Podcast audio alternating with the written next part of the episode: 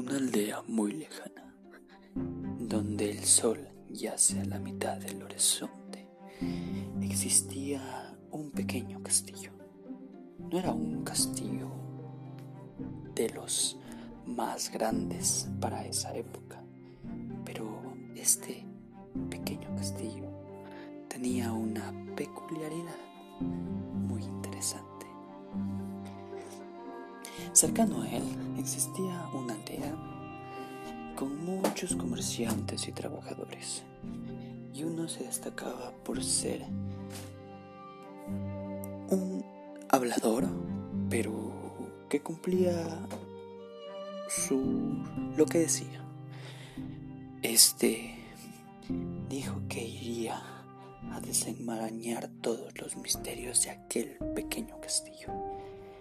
Toda la gente se rió de él, pero hubo unos pocos que se preguntaban qué misterios poseía tal castillo.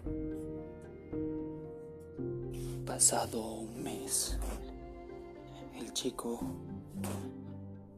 Benjamín, como se llamaba, emprendió su viaje hacia el pequeño castillo misterioso.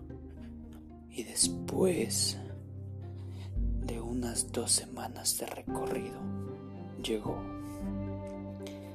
Se quedó a puertas de tal castillo y surgió el primer misterio. Cuando estás enfrente de aquel castillo, el castillo se vuelve enorme, gigantesco, el más grande de todos. Parte 2. Siguiente.